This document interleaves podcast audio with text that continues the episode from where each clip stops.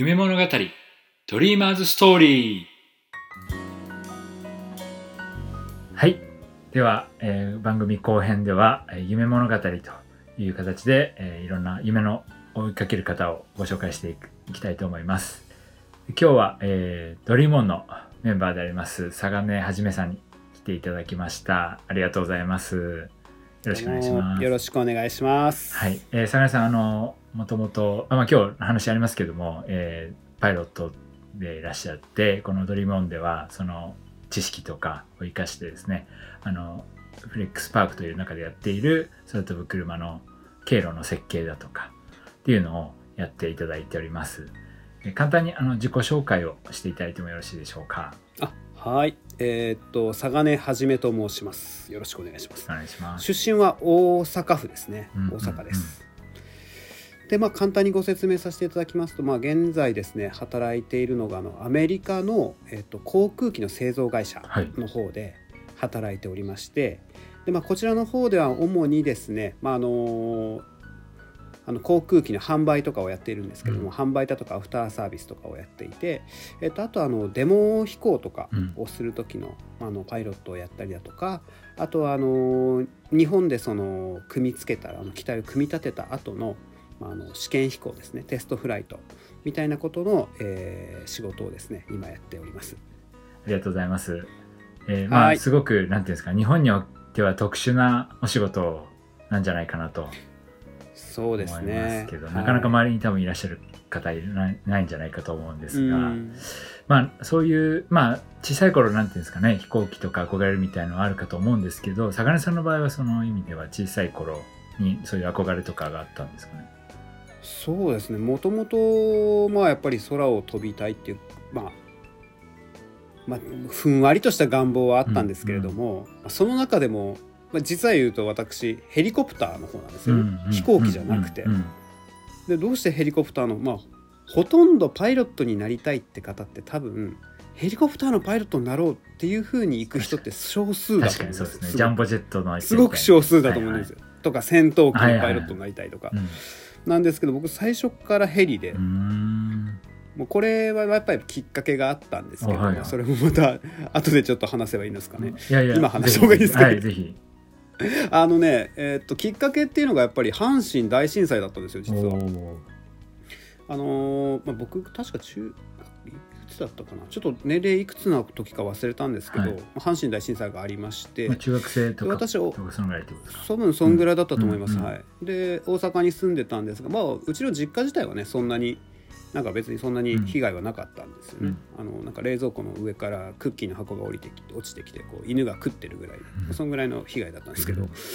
まああの結構ね神戸の辺とか結構厳しかったことがありまして、そんな仲間の僕その時にボーイスカウトですかね、はいはい。に入っててでたまたまそのなんかボランティア活動みたいな形でその学校の校庭みたいなところにあの炊き出しうん。をしに行ってたんですよね、うん。あの学校を、まあ、お休みして1週間ぐらいうん。そのボランティアみたいな感じで、で、えっとその時に実は初めてヘリコプターっていうものを間近で見て、はいはいまあなかなかないじゃないですか。ですね。ヘリコプターが間近に見るっていうのね、ないですね。でまあ、その時ちょうどその物資を輸送しに来た陸上自衛隊のヘリコプターだったと思うんですよね、でこう子供ながらに少年うん。サガネがうんそのヘリコプターを間近で顔もう風がブワーって当たるぐらいとあのすごい音を間近にあうん。の着陸するのを見て、あ俺これのパイロットになろうおー。って思ったのがきっかけ。確かにそれは強烈な体験ですね。そうですね。なんかかっこいいなって感じだったんですか？純粋にかっこいいなっていうのと、うん。まあ、僕らはまあ炊き出しみたいなのをやってたんですけど、うん。やっぱりその物資を運んだ後にまあ隊員さんがヘリコプターから降りてきて、うん。でまあ地元の方々にお配りしてる時にすごく感謝されてたんですよね。うんうん。他の。だからまあモチベーションとしてはそうですね。結構後かもしれないな空を飛ぼうっていうのは。どちらかっていうと人の役に立ちたいもっと役に立てるような仕事がしたいっていうのでっていうのがありますかね。ええ。だからあの高校卒業後はすぐに私そのもう夢を完遂すべく陸上自衛隊に入ってるんですね。おー。18歳で実は。はい、じゃあもうそこにはもうり陸上自衛隊入ろうってもう結構最初から決まってて。そうです。もう中学校の頃から陸上自衛隊だと。まあ海上でもない航空でもない、うん。何でもない。もう陸上自衛隊っていうヘリコプターを見たから、はいはいはいこれに乗るんだって決めたので陸上自衛隊に入ったへえ自衛隊入るのはそう簡単じゃないと思うんですけど大変でしたまあそうですね。試験はありましたね、うん。はい。まあでも試験があって、はい。でえーっと横須賀の方で訓練を最初3ヶ月ぐらい受けて、っうん。ていう感じですね。でその後こう各部隊各職種に配属されて、うん。という。ところですねじゃあそのなる時はやっぱりその試験をと通過するっていうところにがん努力されて。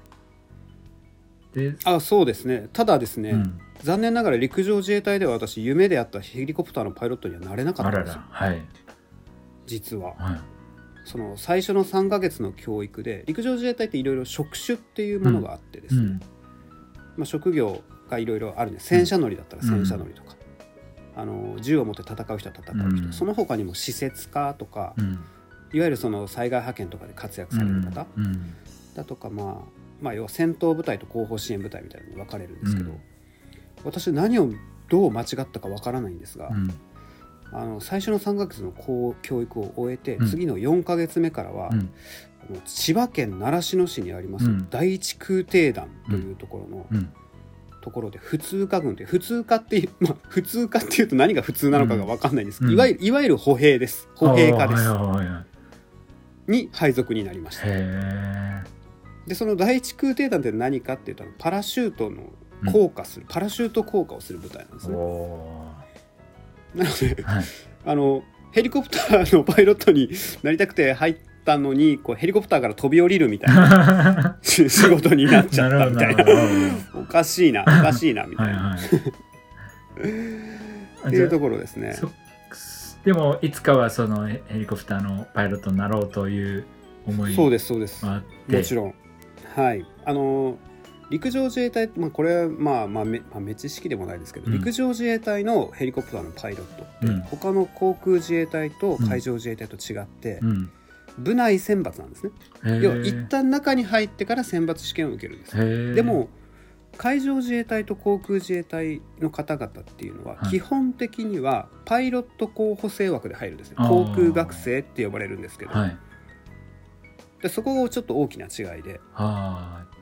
じゃあ可能性はまだあるっていう捉え方ができるわけですね、そうですそうですね。で陸上自衛隊のパイロット何はどの道中に入らないとなれないっていうところがあって、で、まあ、ある程度の階級まで上がったら、うん。ようやく受験資格が得られあますそうなんですね。はい、だからまあ私はその最初の3ヶ月の時にその、まあ、それは知ってたので,、うん。で2年 ,2 年ぐらい経ったらそのあえる階級に承認するというのが分かってたので、うん。あのじゃあその最初のその2年までどこに行きたいかっていう希望を取られて、いうん。やもうそれだったらいわゆるその僕が言ってたのは普通科なんですけど、うん。普通科じゃなくて航空科っていうところがあって、うん航空科に行けば、まあ、パイロットじゃなくても整備ができると。うん。ということはその2年整備士になってヘリコプターの技術を勉強してうん。で2年後に選抜試験を受けてパイロットになれば完璧じゃないかとうん。思ってそちらを希望したんですが、うん。まあ運が良かったのか悪かったのか、うん。まあ、私今でも目はいいんですけど、うん。目がいい人って射撃がめちゃくちゃ当たるんですよ。なるほど鉄砲がうまいんですよ。目がいい人って。見え見えるから。はいはい。あだから歩兵になると。で異常に高い点数を叩き出してしまって。異常に高い点数を叩き出してしまった中でその当時のその最初の3本当に最初の3ヶ月の教育隊長さんから「お前空挺団って知ってるか?」って言われて「うんいや知らないです」ってうんうん空挺団っていうのはそのパラシュートを降下する部隊なんだよ」うんうんえそうなんですね」うん。つって「いや怖いっすねそれ」それがそのその空挺団に入るには選抜試験っていうのがあって、うんそこで受かった一握りのやつしか行けないんだと。うんおう。でしかも1回飛び降りるたびにいくらだった？かな5000 5000 5000 3000円だった でそのまあ要は手当が効果手当っていうのが入るんだぞと。い結構ですね。あのお小遣い的な感じ、そうそうそう。はい。でしかもその空挺隊の空挺隊員っていうそのなんかウイングバッジがもらえるんですね、ウイングバッジももらえる。うんでしかも空挺隊員のその給料、まあ、手当みたいなのもあるし、うん。その食堂に行ったら空挺食っていうなんかうん。一品つけてもらえるんですよ、まあその一品っていうのは大体あのプリンとか。プリンとかアイスクリームとか。めっちゃ可愛いですね。もうつけてもらえるんだぞってすげえ真剣に勧められて「マジっすか?」って。そこ。でしかも階級上がるのも早くなるかもしれない。まあ、あーそれ要はエリート部隊みたいなとそころだれ重要ですったからねで一番大きか僕がちょっとい、うん。受けてみようその選抜試験当然受けなきゃいけないんで、うん。うん。受けてみようって思ったきっかけのその言葉が当時のその教官があとその身体検査があるんだ、うんうんうん。まあ当然あの運動とかもあるんですけど身体検査があってその身体検査っていうのがそのパイロットの身体検査ってすごく厳しいって聞いてたんで,、うんで空挺隊員のその身体検査は同じなんだと。うん。だから空挺隊員の選抜試験に受かって空挺隊員になれば、うん。要はパイロットのその適正試験じゃないけどその身体検査を受かったのも同じだろうと。なるほど。だから、まあ、試しに一回受けてみたらどうだってうん言われて、うんあじゃあ試しにはい、う ん受けてうん。まあ受かりまして、うんうん。で受かったけどまだそのまで選択肢があるのかなと思いきや、うん。結局最後に配属先を決めるのはその教育隊の方々ではい。要は事例みたいに言われるんですよ。はい何々、最初の新入社員研修が終わって、はいはいはい何々何かみたいな風にこはいはいはいう振り分けられるんですよ、はい。だから僕に全く選択権はなかった。なるほど。あー。佐賀ね第一空挺団普通科軍って言われていやいやいやまだ移行も何も聞かれてない。しかも受かったことすら聞いてないってあそう受かったことも聞かない。受かったことすら聞いてないって言ってなるほど。それは思いっきり政治的とか読みますね。そうですね。鉄砲が鉄砲が当たったからさ。うんうんうん。へで配属させられました、はい。まあ、ただ非常にいい経験でした今となっては。すごくねあのやっぱり皆さんの士気が高い舞台ではい。先輩もはい。同期もはい。本当にね素晴らしい舞台ですね、はい、いやいいけて光栄でしたって感じですね。ああそうなんですね。よかったですね。楽しじゃあ。楽しかったですしやっぱり。じゃあそれも運命の一つだったんですね、そうですね、はでもじゃああのさっきのパイロットになりたいっていうところに向けては2年間そこで頑張るいそうですね。必要がありますよね。頑張ればいいと。思っておったわけですよ。頑張ってで頑張って、はい。まあその進路指導みたいなのが、はい。10年末ぐらいにあるのかな、はい。12月ぐらいにですね、はい。その舞台の中の、うん。あなんか千人陸曹って言われてる、うん。ちょっとあのまあ上司的な。結構ベテランのベテランの、はい。まあ、隊員さんがいらっしゃって、うん。その方と面談をするんですよ、うんでまあ佐賀根はどうす今後どうやってどういうふうにキャリアを積みたいんだうんみたいなことをこう個別面談して、うん。いやもう佐賀根はもう最初から言ってる通りその陸曹陸曹っていうのはその最初死っていうクラスから曹っていうクラス、陸曹っていうのがあるんですけど陸曹っていうクラスになるとようやくその操縦試験、うん。パイロットの免許が受けれると。うん。いやいやその佐賀根は陸曹になって陸曹航空学生っていうんですけど、まあ、要は操縦士のパイロットの候補生の試験を受けますとうん言ったらですねその当時のうん。そのその先輩が「いやお前は何を言っているんだ」と。お前はもう空挺隊のそのパイロ空挺隊員としての教育を終えてウィングバッジが胸にもうあるだろうと。はい。お前みたいなやつにその国は何度も教育は施さんよ。おっと。おっと？みたいな。お前はもうお前はもうすでに国に投資されてそのパラシュートの降下訓練を受けてうんうんうん終了しているんだから、んもうお前はずっとここの舞台だとおっと話が違えってなって。あれ？ってなって。いやいやいやいやいやいやって。いやここ2年最初のそのうん。ね、あの神奈川の横須賀の竹山っていうところの、竹山の教育隊では2年間その空挺隊員として頑張れば、うん。きっとその2年後の試験に有利に働くからって言って僕は来たんですよ、うんって言ったら。そんな話は聞いてね竹山のやつは空挺と空挺のやつじゃねえからこっちのこと知らねえんだみたいなことを言われて。うんもうもうもう何が何だか分かんなくなり。はい。えーってなって。でうん。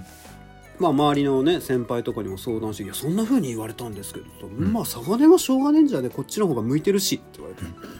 で僕自身は別に向いてるとも思ってないうん。わけで。はい。最初にそのねゴールがあったからちょっと頑張ってうんここでとりあえずまあなんだろう下積みじゃないはいはいはいはい当然でも貴重な経験ではあるんですよ、うん。いろんな飛行機とかいろんなヘリコプターからこうん。う飛び降りることができたりとか、うん。例えばそのアメリカ軍と合同演習したりとか。っへえ。すごい。ていうのが貴重な経験ではあるんですけど、ずっとここにいるのは辛い。な、うん。辛いってやりたいこととは思ってて、うん。やりたいこととは違う、うん。うん。まあいることはすごくね名誉なことなんです、その舞台。に。うん。と思っててうんで結局、まあ、誰に聞いてもうん。明確な答えが出ずうん。その中では。うん。え受ければいいんじゃないの？とも受けるにはやっぱ舞台の推薦もいるし。はいはもうその推薦も取れず。いうん「お前はずっとここだ。は 」言われい「えじゃあもう辞めます」って言って辞めました。おおもう退職しました。もうそこで退職しました。2年経ってえーっと2年弱ですね。2年弱2で年経ってないですね、次のその層に上がる前にい、上がる前にそのして真実が分かて。て分かりはい。っていうのがありまして、へはい。でまたそ紆余曲折してるわけですよ。そはい、それでじゃあまあ転職しようと。なるわけですね。そうですね。転職しようというかじゃあどうやったらヘリコプターのパイロットに、どっていうかどうやったらその、なんだろう。人を助けるパイロットになれるんだろう。うん。と思って。じゃあうん。警察かな、海上保安庁かな、消防かな？っうん。て考えて。うん。分かんないな。どうすればいいんだろうとうん。でいろいろ調べまして。うん。で、まあ警察に関してはあれなんですよ。警察も同じなんです。陸上自衛隊の部内選抜なんです。基う本的に、ん。警察の職員の方がやってる。なるほどで消防の方はどうもその航空会社さんが委託してやってる。ああはいはいはい。っていうのが分かって。うん。で海上保安庁は部内の方がやってる。とうん。で運よく海上保安庁にそのパイロット候補生コースっていうのがありまして。ほでまあそのその時点での年齢だと私20とか21とかそんなもんだったううんので、うんうん。海上自衛隊航空自衛隊のそのパイロット候補生っていう道もあったんですがはい。なんとなく自分の中でそっちはシャットダウンしててうん。まあ陸上自衛隊一回辞めてるしっていうのでなんとなくなんとなく同じ自衛隊っていうの考えがつかなくて、うん。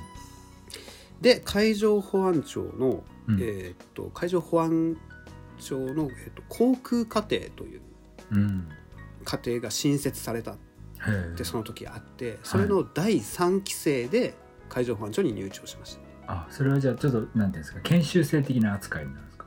えっとですね、海上保安庁はいろいろここの中でも職種があって航海課っていう船の操船者ある方、はい。は機関課っていう船のあの要はエンジンとかを整備される方、うんあとは主計課って言ってあのご飯を作ったりとかう船で、ん。あとはまあ会計業務をやったりとかっていう方と、あとはまあ通信課、うん。まあ、通信ですね、うん。いわゆる無線通信とかをさうんれる方、うんあと海海洋海洋科学科だったちょっと忘れたけど、海の生態とかをちょっと勉強される方と、いう中で、えっと、航空科っていうのがあってその海上保安庁の職員っていうのは皆さん最初1年海上保安学校、まあ、警察学校みたいなですね、うんうんそこに入れられるんですでその海上保安学校に入る時の課程が何課程か公開課程なのか機関課程なのか、その中で航空課程っていうパイロットになるための課程が新設されててそこで入ったというところですね、はい。じゃあもうそこに入れば基本は航空に関われるし基本はもうパイロットになる。まあうまくいけば要は中のそ中でのそのはい。まあいろいろ入ってからもいろいうろん試験とかがありまして、うん。でそれを全部通ればはい、パイロットになれますよなるほど。コースですね。で実際そこに入ってパイロットになりまして。なお2年2年半2年半でまず事業用操縦士というプロの免はいはい。許を取って、その後あの現場に行って、うん。まあ、いわゆる OJT オン・ザ・ジョブ・トレーニングという形で、えーっともっと大きなヘリコプターの免許を取る。要はうん訓練機じゃなくてこう実用機みたいな免許を取る、うんでその後あのー海上保安庁のパイロットっていうのは結構特殊であの、うん。船の上に乗っかっているヘリコプターはい。とかであの海の上を何の目標もなしに何の要は地点目標とかもなしに長時間飛んだりするので、へあとあの景気飛行証明というーあはい。あの免許の取得を、まあ、これ非常にヘリコプターのパイロットで実際に使ってる人ってそんなにいないんですけど、あの海上保メーターをメーターを見ながら飛ぶそうですね。景気だけを見ながらはい。とか、うん。まあ、そういういろいろもろもろがある資格を取うんらせていただいてってところですね。うーん。はい。でそこで一旦夢は叶ったと。そうですね。夢は叶ったんですねそこで。おーおー夢は叶いその、はい。人助けをできるヘリコプターのパイロットになったとうん。いうところです。で実際に人を助けも人を助けもして、はい、でまあすごく充実はい。した毎日をね過ごさせていただいて、まあ、転勤は多かったんですけどそれもうん。本当に楽しくて、私結局最初初任地が三重県の伊勢っていうところ、うんうんででその後があのセントレア、まあ、ちょっとまあ対岸に行くっていうか、はいはい。名古屋の方常滑のセントレアで勤務して、まあ、その後が釧路だったんですよ。北海道の釧路、はい。もう東の果て、うん。でもまあどこ行ってもやっぱり楽しくて全然知らないところだったんで。ああなるほど。なうん、まあ、すごく転勤もでも楽しかったんですよね。うん。じゃでそれで実際、まあ、何年間かこう勤務をされて？そうですね。8年勤務して。8年、はい。8年勤務してですね。そうするとなんかもうなんていうか夢も叶ってやり充実していれば、うん。そのまま今もその職業にそのいる気も するんですけどまたそこで何か転機があったとでねそうなんですよね。もう抑えきれないこのわがままわがままというかね、はいは人間はやっぱりなんか欲が出ちゃいますよね、いはいはいはい。なんかいや非常に本当に充実してて何のうん。不満もなかったんです仕事自体には、うん。ただえーっと一個やっぱりきっかけがございまして。はい。まあ大きかったんですけどこれまたまあ運命というんですかね。うん。東日本大震災だったんですよね、はいはいはい。まあそこで災害派遣っていう任務につけさせていただいて、うん。で面白いのがやっぱりヘリコプターのパイロットになりたいって思ったのが阪神大震災。うんだったわけですよね、うん。でそこからまあ何人か人を助けたいと思って東日本大震災に行って、うん。で災害派遣に行って。うん。でもまあ結局東日本大震災で私ができたことっていうのはやっぱりね、うん。限られてるんですよ。うん、あのなんていうんですかね。8年間ずっと勤務してきてすごくその、ね、自分の中ではもっとやれることがあるだろうっのをいろいろ思ったんですけど、うん。まあその現場に行ってみるとなかなか、あのあがいてる感じ。必死にやってはいるんですよ。時間はかけてはいるんですけど、効率が良くないっていうのは別に自分たちのせいじゃなくてうん。やっぱもう未曾有の大震災うん。の災害の中で情報が錯綜してて、ああの助救助要請があって行ってみたけど何もなかったとか、まあ、とかあの同じ任務に何機も同じヘリコプターがアサインされてるとか、他の消防とか警察とか。なんか集まりすぎちゃったっていうのもあるみたいね集まりすぎちゃったりとか、うん。まあ、そういうのもあって。うん。でまあ自分の中あとはまあやっぱり結構ねあのー亡くなった方も多かったのでうん。そういうのをこう目の当たりにして自分の中でうん。もう少し世界を広げてもいいのかななるほど。っていうまあうん。まあごめんなさいすごくよりはよりなんていうんですか消化したという気もするんですね。うですかね。すごく漠然としたあれなんですけど、そんなにその、なんだろうな。人生はひょっとしたら一回きりなのかなとうん。いうのがもうそれまでの人生ではやっぱパラシュートから飛び降りたりとか、うん。そのね地震の災害派遣とかに参加し参加したりとかして、うんまあ、自分が何があってもうん。まあなんだろう。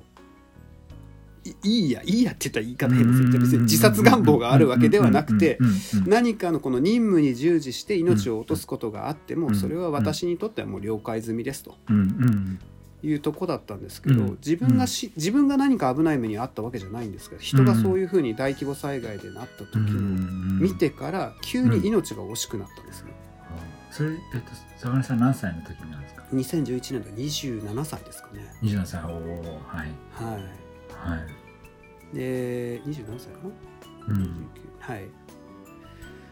で何を思ったか。うん。じゃあ自分が本当に何まず何何を考えたかっていうと自分が何をしていきたいかなんですよ。おー。多分そのなるほど。人ってはい。多分仕事をやりたいっていう仕事に生き,、生きがいを求めるとかうんうん。いう人もいるしでもうん。ほとんどの人ってそういうふうに語りたいわけですよね。本当は仕事がとかって言いたいわけですよ。うん。うん。でも自分の中で本当にそのそういう大きな災害があって、うん。もうちょっと自分を見つめ直そうってした時に、うん。じゃあ自分は今何がやりたいんだ？何がやりたいん。だ、うん。今までの夢も叶った。夢も叶った中で、うん。その自分が一番必要とされるような現場に災害派遣っていう現場に行った、うん。だけども何かこう自分の中でうん。なんだろうな達成感じゃないけどそのうん。これでいいんだっていうことにはならなかった。じゃあ何がやりたかった、自分は何を目指してるんだって思った時に、あの純粋にねこれは純粋に、うん。もっと広い世界を見たい。うんって思ったんですよ。うん。もっともっとそのなんだろうな今まで見たこともないような世界を見てみたい、はい。はい。じゃあそれってなんだろう？はい。って思って。もうここからはもう結構あれですよ。もう常識とかそういうものにとらわれない思考ができるようになってきて、うん。じゃあな、うん。何を目指せばいいってなった時何をこう自分の中で挑戦できるものがあるって言ったら、うんもう外国とか行ってみたいよね。おおでもっと言うなら外国行った後だったらもっともっといろんなとこ行きたいなと思ったら宇宙とか行ってみたいよね。おおはいはっていうふうになるわけですよ。いはい。うん。でまあなったわけですよ。うん。で幸運にもまあ周りに結構理解者がうん。いて、うん。でまた幸運にもその自分の中でこうやる気とその、うん。受け入れてくれるところがありうんうん私はその海上保安庁を辞めた2011年うん。5月に辞めて。うん。でも実はその前までにちょっとあの留学とかに興味があったんで試験を受けてたんですね。はい。はい。はで3月ぐらいにも本当に震災の前の週ぐらいに大学からあのアメリカの大学ですね。いうん。から合格通知が入学許可が出てて、はい。はいでも上司にもちょっと実は悩んでるんですっていう話をして、まあさ震災がきっかけですとは言ったもののその前からちょっと確かに、あはいはい。たなんか蓄積はあったんですね。そうですね。何かはあったんですよね、なんかこう、うんうん。もうちょっと広い分野で世界を見てみたいなっていうのがあったんですよ、うんうんうんでまあ試しに大学応募して、まあ、応募するのは50ドルぐらいなんで、うんうん そんなにお金かかんないんで、うんうんただとは言わ言いませんけど。それでえーっと、まあ、大学も受かってたのでうん行こうとうん。なりまして。はい。2011年5月退職、うん。2011年7月。はい。結婚。おお2011年8月。渡米。すごいですね。なという。結婚がすごいタイミングに入ってますけど。そうなんですけど。激動の激動の年でしたね。あの年は。退職して結婚して海外でに留学に行くと。留学に行くと。しかも留学ってことは収入はゼロです。ですよね。でそれまでの貯金で貯金でまず行きました。すごいですね。はい。へえでアメリカのどちらの大学に行かれたんですか？ユタ州立大学という。ユタ州立大学。ところの、えーっとはい。学部が航空宇宙工学航空宇宙うん部を希望していたんですけれども、はいはいはこれもまたねいはい。なんかねごめんなさいね自分語りばっかりで申し訳ないんですいえいえいえこれもまたあれなんですけど、ねはい。工学部は違うんですよ。違うというのは？違うんですよ。残念ながら工学部はねものすごい難しいんですアメリカでは。はあはいはいはい。入るのも難しいんです。ねうんうん。で私の場合は、まあ、278ぐらいでうん入試といっても、まあ、まあ要はいわゆる書類とうん。あとあの SAT って呼ばれるはいはい。あのなんか全国共通試験みたいなやつはい。とあと TOEFL を取って入学許可を得ただけであってですね、うん。それだけだとダメなんです。要はあの高校の成績証明書とかもほとんどなくて卒業証明書は出せたんですけど、成績証明書が出せなかったんです、古すぎて、はい。ああはいはいは中で5年は保管しなきゃいけないらしいんですけど高校生、はい。それ以降は別に保管の義務はないんですああそういうことですか。あだから出ない。出ない出ない 出ないんですよ。うん。でまあとりあえずだからその TOEFL だけ受けてうん入学してみたものの、うん。大学側からは、あのーご希望のその航空宇宙工学はうん。入れませんと。おっとすぐには入れませんと。はい。あなあなたの学部は物理学部ですとおっと物理学部って何みたいな。フィジックスですかみたいな。うん。ただしはい。大学1年生2年生はうん。いわゆる共通科目も取って、うん。うん。で3年生から専攻科目みたいなのをよく取りますと。うん。うん。まあでまあ1年生2年生は要はプリリクワイアメントって言われる数学とかうん。その物理とかはうん。工学部も物理学部もみんな共通ですと。ですので大学1年生2年生の成績が良好ならば3年時から工学部に編入できる道もありますが非常にレアです。それでも来ますか？って言われて。まあでももうやめちゃったんで。もうその時点ではあの行くしまあ、まず入学許可が出てて入学許可を出た後にやっぱ行きますって話をして、そのカンバセーションの中で「いや学部はフィジックスです」って言われて。うんうん「えうんフィフィフィジあれ俺おかしい。エアロスペースエンジニアリングじゃなかったっけ?」みたいな「いやフィジックスです」みたいな。もうでもやめちゃったしもうダメだしもうとりあえず挑戦できるまではしようと。ただやっぱりその20代後半でねこんな無謀な挑戦するやつなんていないじゃないですか普通は。うんうんでまあ奥さんも当然ね、あのー理解があったわけで。うん。いけたっていうのがもう、まあこれはラッキーなのは一つですね、うんうん。まず奥さんの理解があったっていうのが、うん。本当に恵まれてる一つ。目、うん。二つ目が2年までは給食が効いたんですよ。あれ？海上保安庁やめたやめたんですけど給食にしといたんですその後。すすごあそういうことですね。一応できたんですよね。はい。2年までは、うん。でまあそれはしとけばいいかなと。いうことで、2年もしダメだったら帰ってくればいいじゃんと、おうちゃんと戻れるところがあったわけですね。一応ねもじゃじゃないとさすがに何もかも捨てて確かに。はいけないので、はい。でもまあなんだろう単価切って、ねうん。俺アメリカの大学行きます職場に言っちゃった手前。うん「えやっぱややめときました」っつって1ヶ月2ヶ月で戻るわけにもいかず。はい。っていうのが一番でかいですね。いややめちゃったっていうかもうやめちゃったっていうかもう単価切っちゃったっていうのが一はい番でかい。はいはいはい戻るに戻れないみたいな。テヘペロができなくなった。テペロができない。できない。感じで、まあ、行きましたと。うん。いやもうやっぱり非常にね恵まれてました本当にそこのところは。もういろんな理解者の方がいて、ああはい。はい。でまあ大学にも受け入れてもらえて、うんうん。はい、で実際じゃあその大学で12年間は物理と物理学部としてはい。勉強して。勉強しまして。で成績は？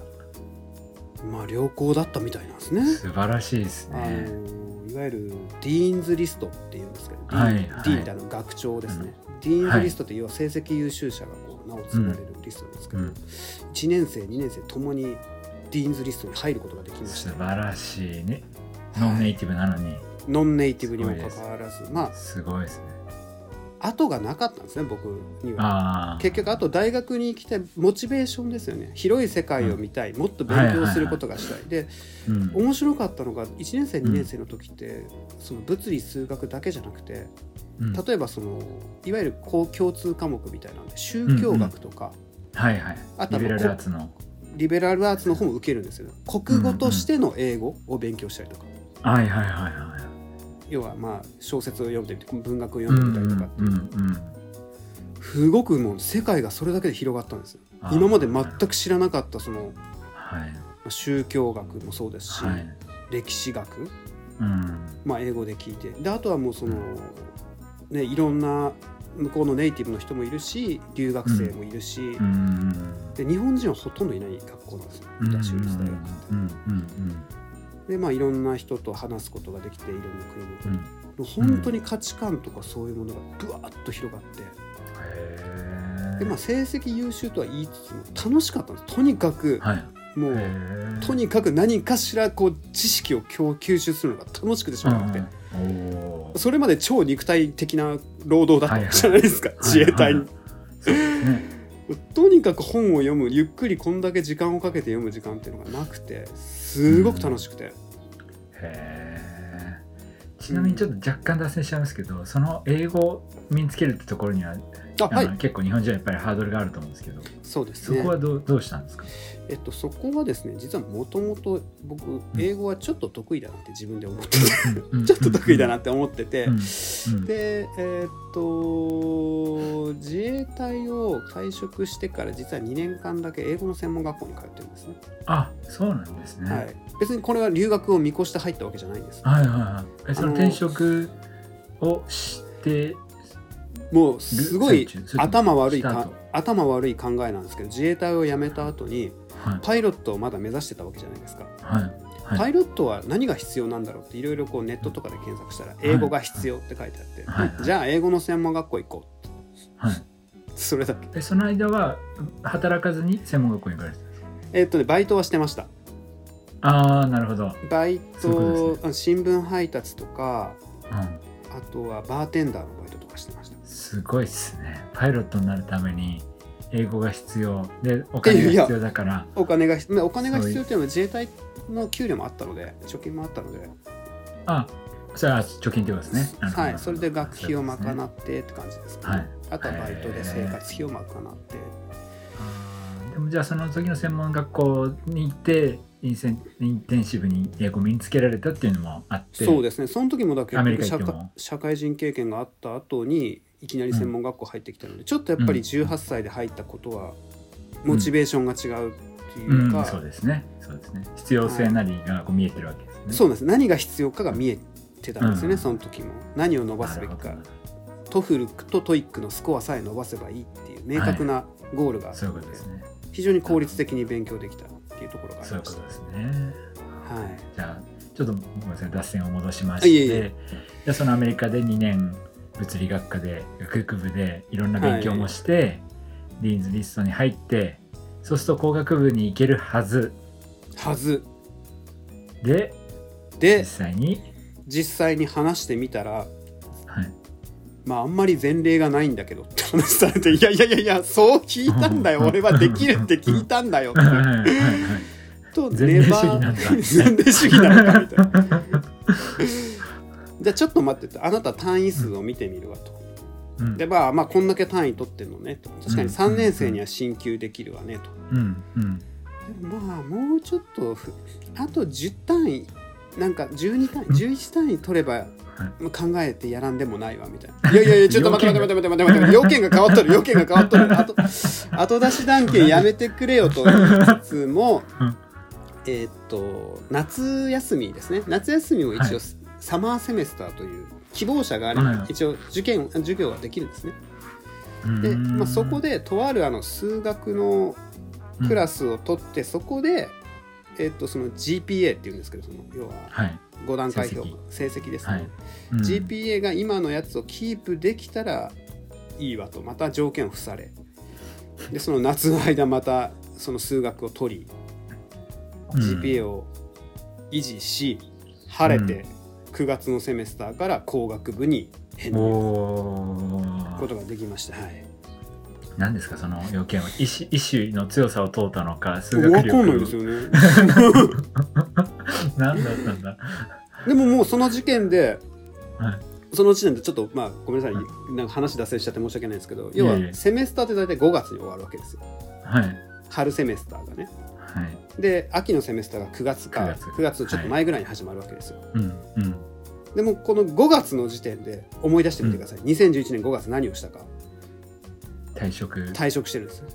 ね2年経ってるんです、はい。もうノンリターンポイントに来てるわけです。よああ給給食がもう 終わっちゃうと。終わっちゃう。はいはいはい。だからここで工学部に入ってるかどうかで見定めれるところだったのにもかかわらず、はい。そのもうセメスターお3ヶ月受けろと言われはい。えもうえそれがダメだったらもう、はい。物理学部じゃなわけじゃないですかそれあれじゃないですか胸ぐらつかむ系じゃないですか。そうなんですよ。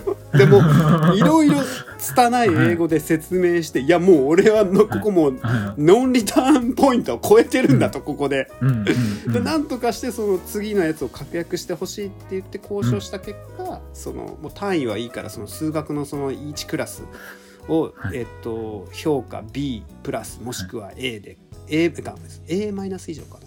ちょっと待って80、うーん。B プラス以上かなでうんやれば大丈夫って言われて、やっぱりその要件謎ですね。いやもう謎ですね、うん。うん。だってそれでそれ取れなかったらださゆみさん職を失い職を失い物理学部とういう謎の物理学者になりしかもう道が残されてなんか その一個のために、はあ、まあでもそれであの無事はい。工学部に行き、駅無事卒業はい、をいたしまして、はい。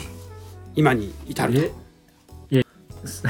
あれですよね。退職はされてはい。休職期間は退職されて大学にあと2年間いて卒業しますと。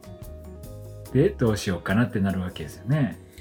そうです。そこからどうしようか、お前はってなるわけですよ、うんはいじゃあちょっとあのー少し長くなってきてますので一旦ちょっそうですね。とですねあの分ける形にしたいなと思いますので今週はこのぐらいにしましてまた来週この続きをできればと思いますので引き続き相良さんお付き合いください。